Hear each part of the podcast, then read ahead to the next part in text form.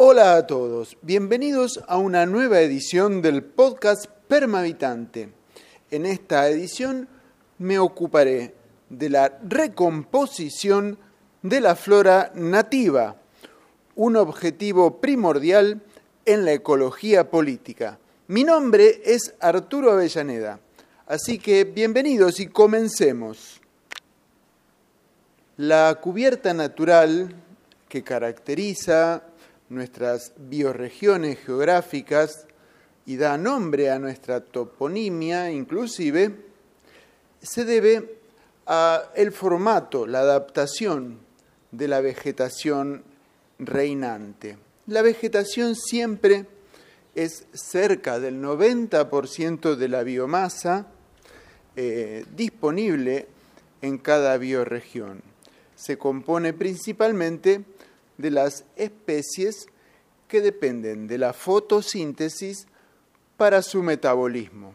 De ellas depende la recomposición de los suelos, el régimen de aguas y la acumulación de carbono para los que les preocupe este punto del cambio climático.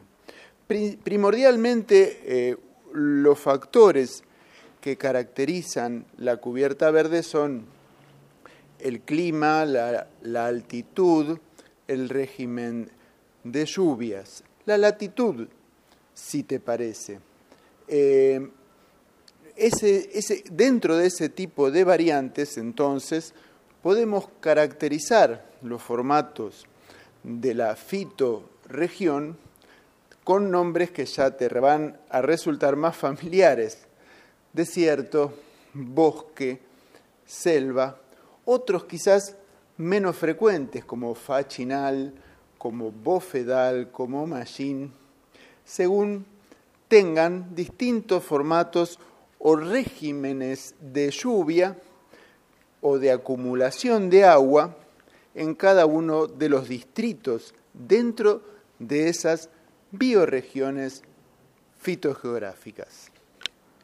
En nuestra región sudamericana, las condiciones geográficas son megadiversas y se llaman así megadiversas puesto que nuestras eh, regiones transcurren entre la extrema altitud o el frío o el extremo calor. Van del Ecuador a los casquetes eh, del Antártico, van de la altitud de nuestro gran macizo cordillerano hasta la costa del océano. Eh, dentro de todas esas eh, gamas de oportunidades biológicas transcurren distintos distritos geográficos y sus subregiones, como por ejemplo la selva, la mata atlántica, la foresta, el monte, eh, lo que llamamos nosotros el, el pastizal, el malezal, los humedales característicos también por embalsados y otras regiones de altura que acumulan agua, como las que te mencionaba anteriormente, los mallines, los chorrillos, los bofedales, los cañadones. Estas formaciones vegetales son ni más ni menos las más aptas para el filtrado, la acumulación de agua, eh, las que mejor se adaptan, evidentemente, tras millones de años, al régimen de lluvias imperante, las que intentan con su cotidiano vivir acumular más eh, vegetación, más leñosidad, multiplicarse y así brindar de sustento a las especies animales que eh, medren o que intenten sobrevivir a partir de ellas. Esto lo caracteriza todo. El, eh, hablar de monte, de selva, de sotobosque, tiene que ver con eh, la formación vegetal. Para nosotros la única manera de hablar de ecología es hablar de la recomposición de estas formaciones fitogeográficas.